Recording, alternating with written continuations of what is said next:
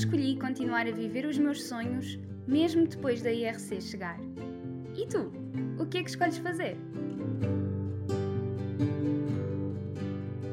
Vive agora, vive como és, tu podes ser tu. Aproveitar, descontrair e viver.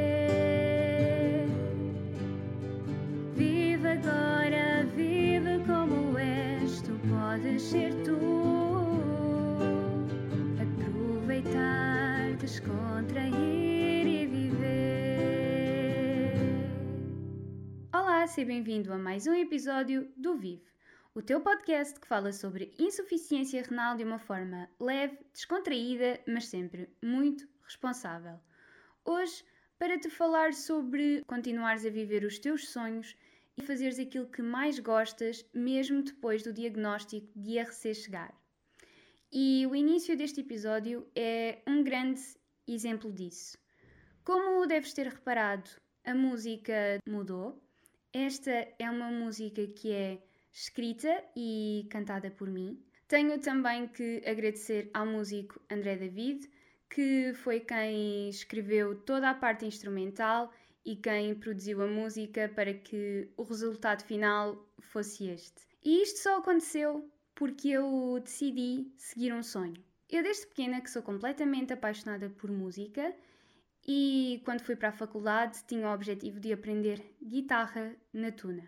Só que, entretanto, eu fiquei doente, não tive tempo para voltar para a tuna quando voltei para a faculdade, tive que fazer o acesso vascular e, como não podia fazer força na mão esquerda durante algum tempo, também não deu. Só que, entretanto, por acaso, eu fui transplantada e também já estava um bocadinho mais liberta de tempo, então lá fui eu aprender a tocar guitarra e, entretanto, surgiu esta oportunidade de fazer o genérico para o Vive. Ter eh, uma música cantada por mim é algo que me deixa contente, significa o não desistir por mais adversidades que aconteçam. Eu podia ter eh, desistido a partir do momento em que não tive tempo de ir para a tuna, podia ter desistido a partir do momento em que me disseram não, agora durante os primeiros tempos depois da construção do acesso não podes fazer força com a mão esquerda, então por enquanto não vai dar. Mas não, eu guardei sempre este sonho dentro de mim e é muito importante vocês fazerem isso. Não deixem que o facto de a insuficiência renal chegar vos impeça de continuarem a fazer aquilo que mais gostam, de concretizarem os vossos sonhos, porque a verdade é que quando vocês ficam doentes, há uma grande mudança na nossa vida.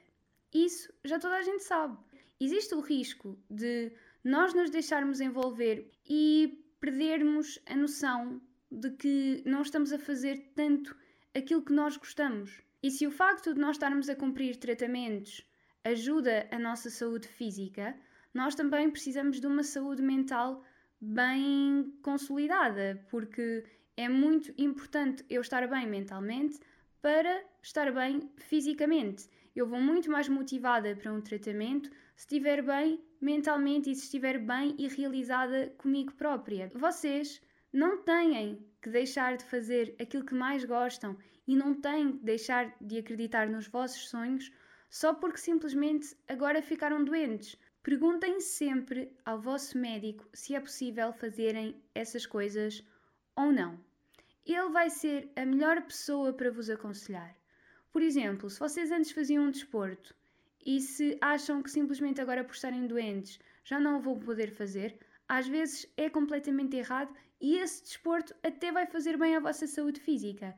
Não vão à internet ver se é possível ou se não é possível, procurar exemplos.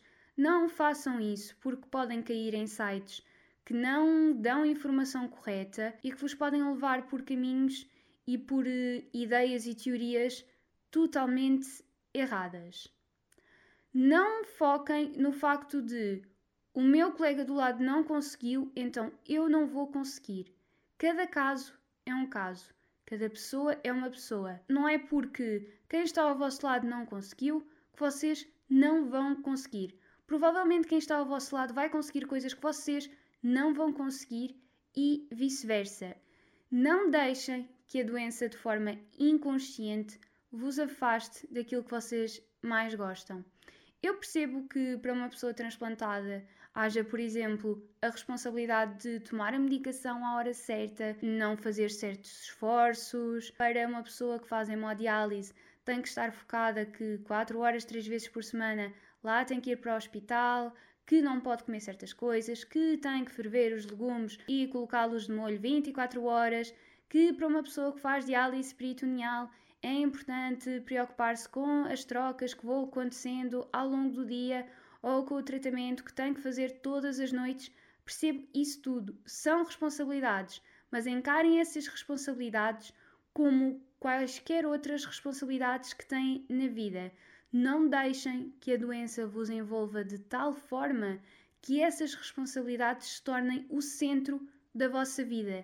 Façam outras coisas. Aproveitem a vida. Quando fazia hemodiálise, eu conhecia pessoas que iam fazer eh, surf e que depois iam para a hemodiálise.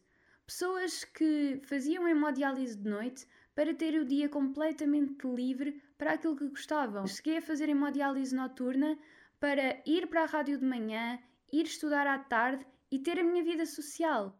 Cada vez que eu pego na minha guitarra e dou por mim a tocar, eu penso, ainda bem que eu continuei a acreditar que era possível fazer o que eu gosto, porque hoje eu sou uma pessoa realizada. A insuficiência renal é parte da minha vida, mas não é a minha vida inteira. Se calhar alguns de vocês estão chateados porque tinham objetivos e tiveram que os parar ou tiveram que os interromper, mas se calhar está na altura de os retomar, está na altura de pensar: será que faz sentido?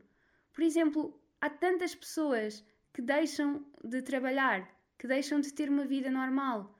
Não deixes que a IRC seja a tua vida inteira. Permite que ela seja apenas parte da tua vida. É mesmo muito, muito importante continuares a viver e vais ver o impacto que isso tem não só na tua saúde mental, mas também na tua saúde física. Não te esqueças.